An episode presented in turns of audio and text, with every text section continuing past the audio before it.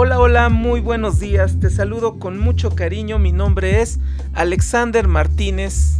Amigos, ¿qué tal? Yo soy Lau Ávila. Estamos muy contentos de estar nuevamente contigo.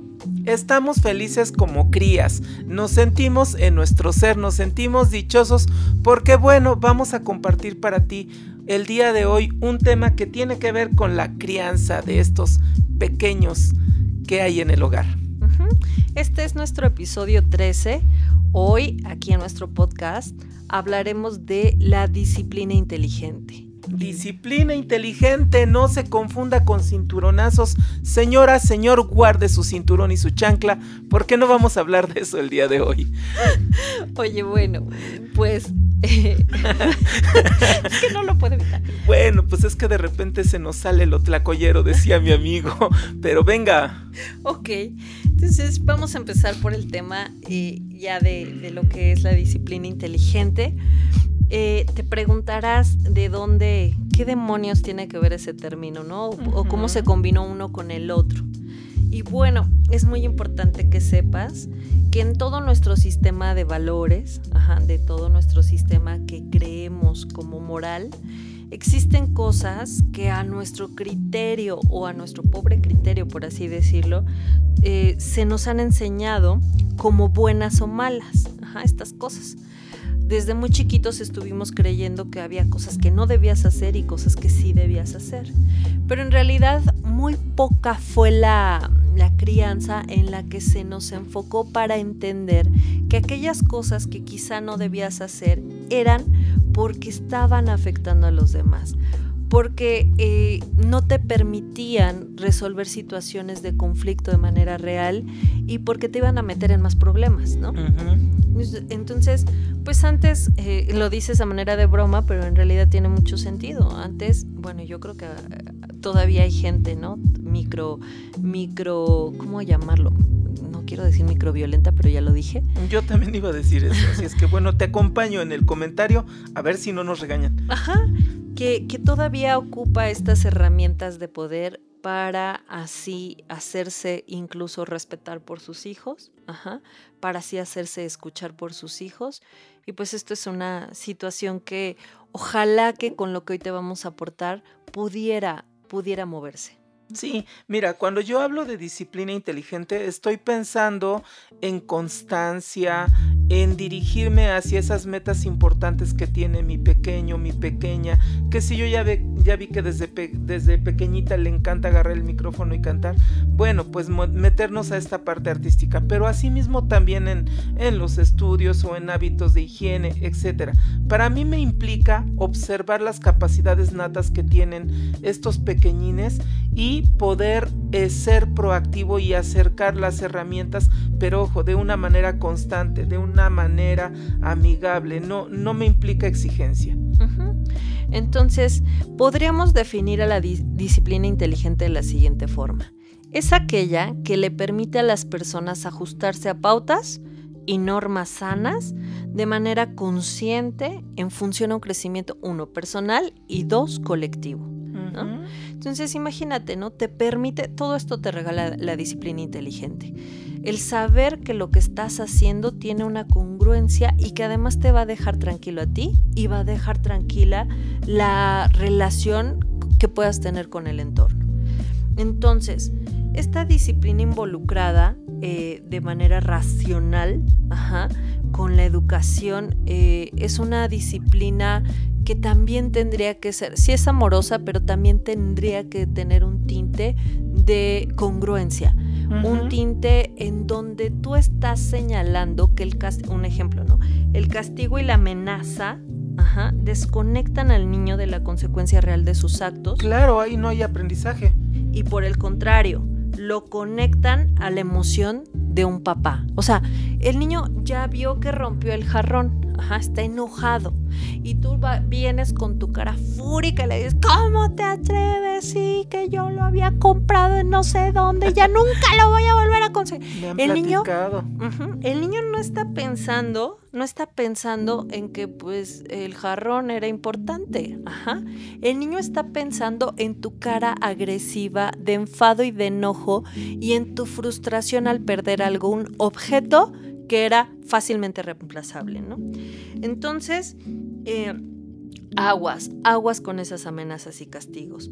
Ese, ese no es el sentido de la disciplina inteligente. Y el problema es que se hacen asociaciones, Lau. Es más importante el jarrón que mi alegría o que mi diversión o que mi espontaneidad. Otro punto ahí en las asociaciones es que muchas veces se, se emite la frase, le voy a decir a tu, a tu mamá, ya verás cuando venga tu papá, ¿vale? ¿Y qué hace eso? O sea, ¿qué hace esa frase, por ejemplo, Alex? ¿O, o cómo no? pues fija conductas de que ahora entonces la alegría este, está asociada a que no puedo ser espontáneo, que, que es más importante un objeto, que bueno, sí habrá que cuidar las cosas de la casa, pero bueno, no es más importante un vaso que se rompe cuando estoy ayudando a mamá a lavar los trastes y apenas voy aprendiendo, debe de haber cierta flexibilidad, ¿no? Sí, pero hablando del ejemplo que ponías acerca del padre o la madre que le dice al hijo que ya verá cuando llegue el otro papá que no está, ¿no? O sea, ¿qué onda con eso? Eso te hace ver, eh, pues, minúsculo en una determinación frente a tu hijo, no, no porque tengas que ser la autoridad, pero vamos, eso te hace sentir que tú no tienes o te hace ver para tu hijo que tú no tienes la firmeza de poder atender a lo que está actualmente pasando y te tienes que esperar a que el que viene ajá, sí ponga en orden las cosas que quizá a ti se te están yendo de las manos. Y que el esperar a papá o a mamá cuando vienen de trabajar, al que tengo que ver con tantas ganas y con mucho, mucho entusiasmo y lo espero, pues ahora ya ni lo quiero ver, ¿no? Porque estoy esperando un castigo. Se vuelve una figura de castigos, lejos de una figura de educación, se vuelve una figura de, castigo y de sufrimiento, ¿no? Entonces, hay también para esta disciplina inteligente enseñanzas específicas que queremos dejarles a ustedes. El primero es, me gustaría que tú aterrices también en este tipo de educación o disciplina en la que te colocas. Entonces, punto número uno, la disciplina en la que estás o en la que educas es una disciplina permisiva. Vamos a explicar qué es la permisión. ¿Qué es un padre permisivo? En un ejemplo, a ver qué se te ocurre. Ah, pues hay un clásico, les ha pasado seguramente que estás en una fiesta, el padre está viendo que el hijo en la fiesta está destrozando las plantas y es el clásico de Miguelito ya deja las plantas, pero no hace nada, caray. Y así se le ha pasado toda su vida. Eh, ese ejemplo está muy bien, ¿no? Pero de pronto eh, esos papás que están viendo que sus hijos están conviviendo insanamente con los otros niños, se están jalando el cabello, se están faltando el respeto y los papás viéndolos ya, ya cállate, ya nos vamos.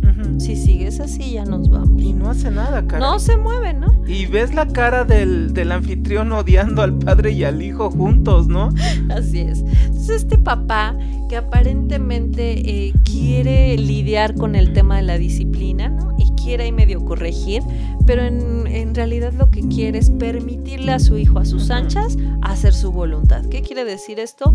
Que el hijo cobre fuerza sobre el padre y sobre quien sea para que haga lo que él cree más placentero. Así sea que lo que cree placentero tenga que ver con la desarmonía de un grupo o con la...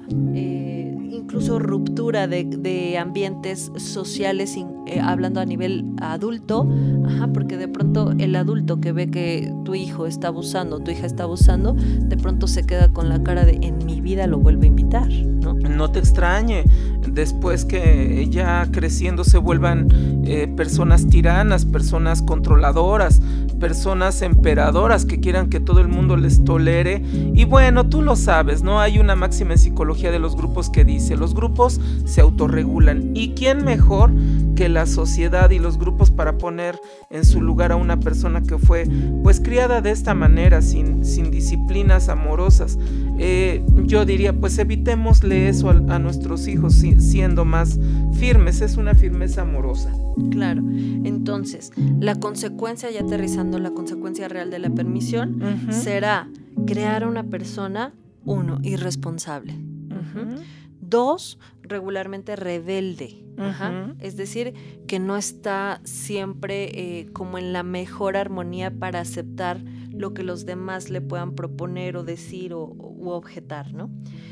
Una persona desadaptable, una persona que no se siente cómoda regularmente donde está. O sea, estamos hablando de un adulto, cuando se le educó en la permisión.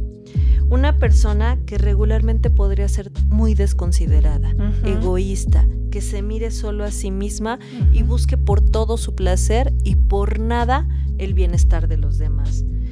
Una persona que transgreda y una persona sobre todo que no logra alcanzar la madurez que en la vida adulta nos exige eh, el momento, ¿no? Y, que además son, son, son niños o son adolescentes que te lo aseguro, podrán estar ganándolas todas, podrán estar tiranizando a los demás, pero quédate con, con la certeza de que son personas, son niños, son adolescentes que están sufriendo. Un adulto que todas las gana, en verdad, en el fondo está en soledad, está sufriendo, no se la pasa bien. Ayudemos a evitar todo esto. Así es. Y bueno, una segunda, una segunda forma de llevar esta disciplina que quizá tú crees que, se está eh, dando ahí en tu hogar, quizás sea la disciplina de manera autoritaria. Esta educación que tendemos a llevarla siempre al autoritarismo. ¿Qué onda con el autoritario? Para que haya un autoritario tiene que haber un sumiso, lo hemos dicho en muchas ocasiones. Entonces, ¿qué estoy haciendo cada vez que yo grito, cada vez que yo ejerzo este poder sobre él? Lo estoy haciendo ponerse en un papel de sumiso, en un papel de inseguro, en un papel de terror. Es decir, estoy fomentando que con todas estas señales él no perciba claramente eh, estas normas que, que, pudieran ser bien digeribles. Él está dándose cuenta que tendría que callar, que tendría que no moverse, que tendría que quedarse en un control absoluto de su propia eh, vida integral para que tú puedas desarrollar esta habilidad en el grito, esta habilidad en el golpe, etc. Eh, tengo un alumno que algún día eh, trabajó también dando clases en la escuela de artes, no porque sea uno de ellos, sino porque hay una materia relacionada de psicología ahí. Y un alumno me decía, sabe, Miss, yo me he preguntado muchas veces por qué mis padres me enseñaron a obedecerlos tanto. Y ahora, que es, un joven, me, hace esta mención y me dice, porque me malacostumbraron. De tanto que me quisieron enseñar a siempre hacer caso y siempre obedecer, ahora muy difícilmente me enseña a decir que no a la gente que también me invita a hacer otro tipo de actividades. ¿no? Y ese es el problema de la obediencia. Ese es el problema de la sumisión, que al rato no puedas tener la herramienta para defender y controlar eh, cabalmente algo que te está haciendo daño. Bueno, el sometimiento desestructura a una persona eh, de una manera impresionante y al rato no te, no te preguntes por qué tus hijos de adultos no cobran lo que deberían de cobrar, por qué no aceptan las relaciones saludables que deberían de tener y que regularmente se están ofertando y que están constantemente ahí. Entonces, bueno, sí, sí es momento de reflexionar en los valores con los que fuimos educados, es momento de, de, aceptar esta gran oportunidad de reinventarnos a través del gran ejercicio de la paternidad responsable y de las disciplinas que si las aplico en mis hijos seguramente van de regreso porque somos seres en relación, no están tus hijos aislados de ti, tú estás inmerso en la disciplina. Y cuando es auténtica, te aseguro, no hay necesidad de, ser tan rudo en, la enseñanza. Y bueno, fíjate que dice Melanie Klein, eh, una gran autora. Me encanta. Ella es súper buena, ¿no? Y ella dice, lo peor de todo esto es hacer que estas dos polaridades se combinen. Un papá permisivo en ocasiones y un papá autoritario. Esto va a ser un caos. Es, seguro llevar a un hijo por estos dos caminos eh, será un caos. Entonces, porque ella, fíjate que refiere en un artículo que escribió una triada muy interesante y habla ella de eh, el amor, la culpa y la reparación. Es decir, nosotros amamos, ¿no? Amamos a, nuestros hijos, en, la mayoría de los casos, somos personas que eh, pues quizá los deseamos, los planeamos, los anhelamos y pues los amamos, ¿no? Después te das cuenta que este amor no es suficiente que tienes una vida individual que a veces no te gusta compartir, que quieres rescatar tus actividades como mujer o como hombre o como profesionista, etc. Entonces todo este amor te lleva a veces un poco a la descompensación de tu ser y eso te va generando que eh, de alguna manera o no abandones un poco el terreno, ¿no? Con el hijo. Y que creo yo, Lau, no hay un dolor en el ser humano más alto que el vacío existencial o el dolor existencial de que ya se me olvidó, ya se me olvidó quién era, ya se me olvidó qué hacía, ya se me olvidó a qué jugaba y todo esto por estos grandes pesos llamados debeísmos. Por todas las obligaciones y responsabilidades que en la vida adulta pues se dan, ¿no? Y después de ese amor, eh, pues te das cuenta que no estás al nivel, ¿no? Entonces empiezas a generar un chorro de culpas. La triada es así, amor, culpa y reparación. Viene la culpa y dice la culpa, ¿sabes qué? Algo tienes que hacer para remediar, porque no lo estás haciendo bien. Eres una mala madre, le gritaste, le dijiste una palabra ofensiva, eres un mal padre, estás ausente, etcétera, ¿no? Eso dice la culpa. Y es un remordimiento pues que tú sabes que estanca, pero que además se llena de herramientas tóxicas para poder permanecer en la cabeza de la gente, la culpa, ¿no? Entonces, eh, los padres tendemos a mal, dice Melanie Klein, buscar reparaciones, ¿no? Y las reparaciones pues son bastante mediocres en ocasiones. Una reparación mediocre sería pensar que una forma de suplir mi ausencia es traer un objeto para ver si éste le causa un placer que yo misma no pueda generar en mi hijo, en mi hija, ¿no? De ahí el famoso papá Santa Claus, ¿no? Que solamente llega en, en, épocas de, determinadas, que porque están separados o porque es un padre periférico, o esta madre que llega solamente a llenar estos huecos eh, de donde no hay amor con, con objetos, con regalos y bueno, pues ahí no, no está muy padre. Aparte ni siquiera se vuelve significativo. Te has dado cuenta que son esos pequeños que tienen el cuarto, la habitación ya sobresaturada de juguetes. de juguetes y que llega uno nuevo y no le llena y no le llena y a pesar de que vengan más, pues no va a haber nunca una saciedad que bueno, en realidad es, es básicamente y primariamente de amor. Y esto tiene que ver con trasfondos en la vida adulta invaluables, ¿no? Es decir, imagínate qué pasa cuando mi hijo, en vez de que se emocione porque va a ser su cumpleaños, porque fue Navidad y porque quizá fue Día del Niño y le llegue un juguete, ¿no? O tres juguetes al año, le llegue cada ocho días. Imagínate qué va a pasar con este instinto, esta capacidad de verse hueco a pesar de tanta abundancia física.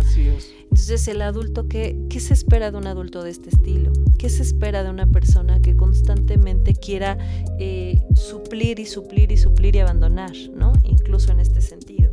Yo lo vislumbro porque también en algún momento he estado ahí, estuve ahí y soy un practicante de ser un buen padre, no presumiría ser un buen padre, pero mm, creo que es la incapacidad, Lau, la incapacidad de verdaderamente arrojarme a la existencia, de abrazarlo, de tirarme al piso y ensuciarme el saco y jugar con él, el, batirme con el chocolate, el cansarme y sudar junto con él o con ellas y, verdaderamente lanzarme a la, a la existencia de, fundirme en sus mundos, saliendo de este cuadradito mundo mío. Claro. Y entonces te pones a pensar si realmente la reparación tendría sentido desde donde tú la quieres hacer, ¿no? Porque el hecho de estar complaciendo caprichos y cosas banales hacen incluso que tú estés atentando violentamente sobre tu hijo. Hay quien, ¿sabes qué, qué tristeza me da de pronto cuando quien eh, cumple como con esta idea de querer abastecer de lo, de lo ausente, lleva comida en exceso a su casa. Ya las compensaciones, ¿no? Pero, pero te decía, imagínate qué difícil es para un hijo que se esté come y come hamburguesas todos los días por la ausencia de un papá y y, no se ponga a pensar el padre cuánto está atentando contra la salud de su hijo, ¿no? Entonces, no puedes, no puedes hacerte de la vista gorda. Esos placeres pasajeros que tú le, están, le estás dando son descargas de heroína, ¿no? A, mí me suena esto. Son descargas de heroína. Se está viciando, pero se está matando. De ahí las compulsiones. De ahí las compulsiones. Y pueden ser alimenticias, pueden ser de dinero, pueden ser de viajes, sobre viajes, etcétera, ¿no? De, de, de, donde vienen muchas de las adicciones. Así es que papá, mamá, es el momento de ponerte las pilas, es el momento de, de criar con amor, pero desde una postura verdaderamente eh, que tenga el toque de la humildad de que tú también te estás revisando, que tú también estás trascendiendo en conjunto con tus pequeños. Así es. Y bueno, a mí me encantaría que cerremos eh, dando algunos tips. Ajá. Ahora sí, me encantaría darles algunas estrategias para poder pues tratar de alcanzar mm, ajá, en la práctica y en, en el error una disciplina inteligente. El chiste es que nos esmeremos, ¿no? El chiste es que tengamos herramientas. Ya si en el camino nos vamos desviando, bueno, pues esto también es de humanos, pero el chiste es aprender, no quedarte pasmado en la idea de pensar que la educación tradicional te obliga a funcionar como una con una disciplina que transgrede al otro, ¿no? Sí, papá, sí, mamá, se vale equivocarse, pero que se vea el músculo, que estás intencionado, que estás en movimiento y que estás poniendo lo mejor de ti para todo esto. Iniciamos con el tip número uno, Lau, vas. El uno, entonces yo dejaría como el tema de formula tus reglas para que estas reglas sean claras, definidas y no negociables. Es decir, si tú eres una mamá o un papá que ahorita dice no, al rato sí, olvídalo, estás perdido. Ajá tiene que ser eh, la idea, eh, o sea, esta idea de formular las reglas claras quiere decir que no sean reglas engorrosísimas, ajá, que no lleven, imagínate un pequeño de cuatro años que les estés eh, manejando cuatro reglas en una instrucción, bueno, se vuelve loco, ¿no? Espérate, es paso a pasito, dale una, ajá, aterrízala y después te vas por otra. Entonces es interesante saber qué es lo que quieres con la regla que vas a poner, a dónde quieres llegar y sobre todo qué quieres enseñar. Ese es el chiste, ¿no? No solo reprimir por reprimir. Y segundo, ya que la tienes definida, entonces ahora sí, formula tu, eh, tu capacidad también de autocontrol frente a esta negociación que estás haciendo con tu hijo, ¿no? ok. Punto número dos, te voy a sugerir eh, que cambies la palabra castigo y por la palabra consecuencia, es decir, el resultado de tus actos tiene consecuencias. Cambia la palabra culpa por la palabra responsabilidad y si vas a colocar un límite, es eso, es un límite que debe de tener un tiempo congruente. No creo mucho en esto de te quedas un mes. cinco meses. bueno, te viste muy... Muy noble. Sí, no, pero hay papás que yo sé que dicen, no vas a salir a la calle en tres meses, caray, eso no pasa. Mira, una semana, tres días, cuatro días, pero bien colocados, hacen muy buenos insights, muy buenos darse cuenta de que la conducta es reprobable y quitarle la carga de culpa de castigo, de multa, bueno, me deja el, me deja el chance de poder reparar mi daño. Y bueno, conclusión, eh, que tus, que tus eh, eh, marcar límites, estas consecuencias, tengan un tiempo razonable, no te vayas tan lejos. Manténla firme y verás que ellos incluso son muy aplicados y buscan pagar la multa lo más rápido posible. Bueno, que pues no son multas, son consecuencias. Bueno, la siguiente, la tercera, se me ocurre que pudiera ser no, eh, no te estaciones en un periodo de negación con tus hijos, no justifiques sus errores ni tapes sus fallas. Ajá. Es decir, él es noble, pero es que se pone violento en la escuela. Ajá. No, no tapes sus errores porque lo único que estás haciendo es postergar, postergar, postergar perdón, la conciencia eh, de, que lo que están haciendo no es algo eh, que le está permitiendo una salud física y emocional a tus hijos, ¿no? A mí me parece que estarlos cubriendo todo el tiempo, hay mamás que cubren a sus hijos cuando roban, ¿no? O sea, de pronto le dicen, no, mis, es que le juro que mi hijo no es de los que se roban las gomas, ¿eh? Yo creo que el compañerito se lo aventó en, el, en la mochila y, y bueno, eso sucedió la primera vez. La segunda, bueno, es que mi hijo no roba dinero, ¿eh? Eh, mi hijo pues tenía algún, le llamó la atención el color del billetito quizá. Y, eh, y, bueno, mira, en consulta regularmente dicen así, la, los papás o las mamás. Dicen, es que mi hijo tomó. Le digo, ¿tomó o se lo robó? Híjole, ¿cómo les pega, eh? Salir de la negación y, bueno, pues entonces dígamelo cómo es, señor o señora, mi hijo se robó el cuaderno. Justo es el momento donde ellos se dan cuenta de estas negaciones sostenidas. Normalizar las conductas. Exacto. Bueno, la siguiente. Tip número 4. Bueno, te comparto. Hay una técnica que a mí me fascina. Es una técnica que se llama de los 21 días. Es instalar un hábito pero ojo, no se trata de amaestrar a nuestros hijos, se trata de llevarlos a una meta proactiva desde su ser, desde sus habilidades naturales, estas mismas sumadas con las intenciones que tengo yo de una crianza saludable. Si tú haces el hábito durante 21 días sin parar, ¿qué crees? Se le va a grabar, pero si le abrazas, si le amas con autenticidad, si le acompañas y además lo haces junto con él, te aseguro no se le va a olvidar regla de los 21 días. Exacto. El siguiente yo propondría que fuera aguas con las exigencias altas de tus hijos. Cada vez piden más. ¿Y tú qué crees? Cada vez te ves más obligado a cumplir la exigencia que se vuelve inalcanzable para ti. Imagínate darle a un hijo un celular de regalo. O sea, ese tipo de cosas, un celular, eh, hay quien le da a su hijo de 15 años un carro de regalo, hay quien le da a su hijo, eh, no sé, cosas inalcanzables. Bueno, yo lo veo así desde mi postura quizá económica, jodida, ¿no es cierto? Ah, pero, tienes mucha pero, razón. Pero yo lo veo así, si tú conviertes a tu hijo en un, en un, ¿cómo llamarlo? En un soberano, ¿no? De altas exigencias. Emperador tirano. Ajá, entonces te vas a tener que aguantar. Y te vas a tener que aguantar en muchas cosas, porque un día no lo vas a poder alcanzar, un día no lo vas a poder complacer. Y otra es, él no está ganando con lo que tú le das, está perdiendo, está perdiendo pero el piso, ¿no? Además.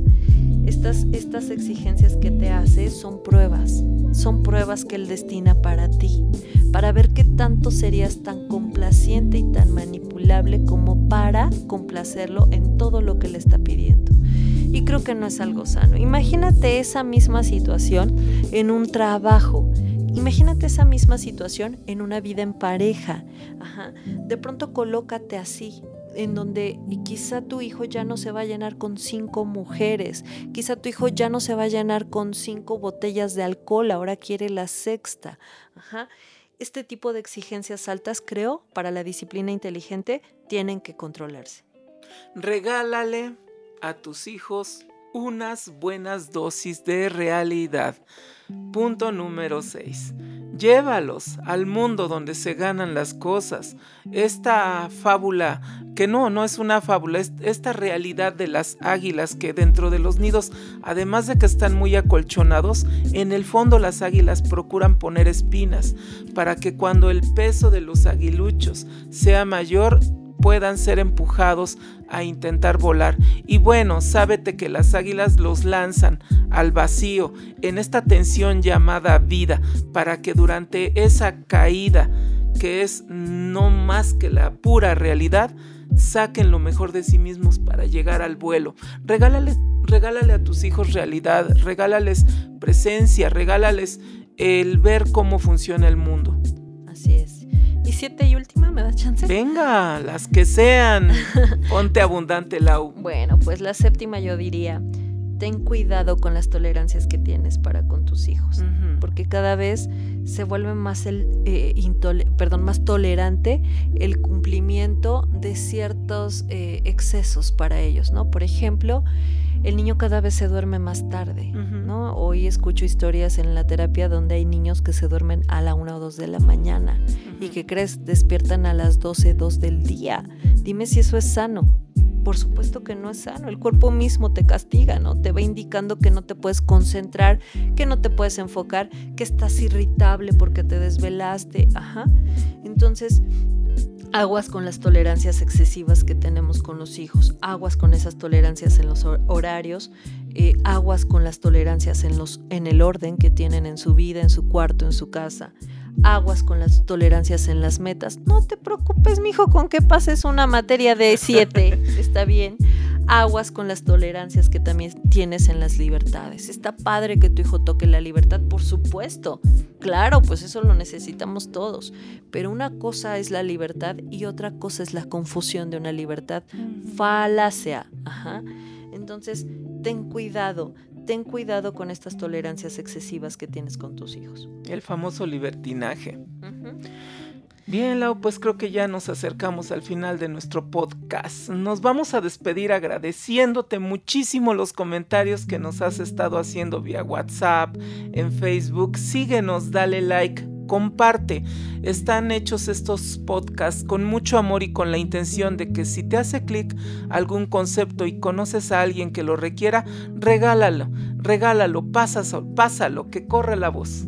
Así yo creo que no puede ser nada más valuable que la capacidad de, de, todo ser humano de compartir pues ciertas cosas que te ayudan pues a un crecimiento, ¿no? Entonces creo que esas amistades son, son de las que valen mucho la pena, esas amistades que te miran y saben que por aquí necesitas y te dan opciones, ¿no? Para que tú te puedas llenar de, de nuevas expectativas y herramientas para superar ciertos conflictos. Entonces, bueno, gracias por seguirnos, eh, a los que están ahí, al pendiente. Ahí tenemos gente que, que la verdad como le agradezco sus comentarios, hacen sentir cosas bonitas. Y eh, estaremos para ti en el siguiente episodio. Quiero comentarte ya la idea del siguiente episodio para que te pongas listo y te pongas las pilas y al pendiente para cuando salga. Ajá. Nuestro tema del siguiente episodio número 14 se llamará la inteligencia emocional. Así que ponte las pilas, ponte atento, que estaremos ahí. Ay, me oí como a calor, ¿no? Pero van a decir los jóvenes, ¿qué es eso de calor? Pero bueno, es, es, un grupo musical, chicos, tranquilos. De vieja escuela. Viejísima, pero bueno. Entonces, eh, estar ahí la inteligencia emocional para ti. Cuídate, yo soy Lau Ávila. Bye bye, mi nombre es Alexander Martínez y con mucha alegría y con mucho gusto hacemos día a día para ti al, al buen, buen entendedor. entendedor. Saludos, que estés muy bien. Bye. Hasta pronto. Bye bye.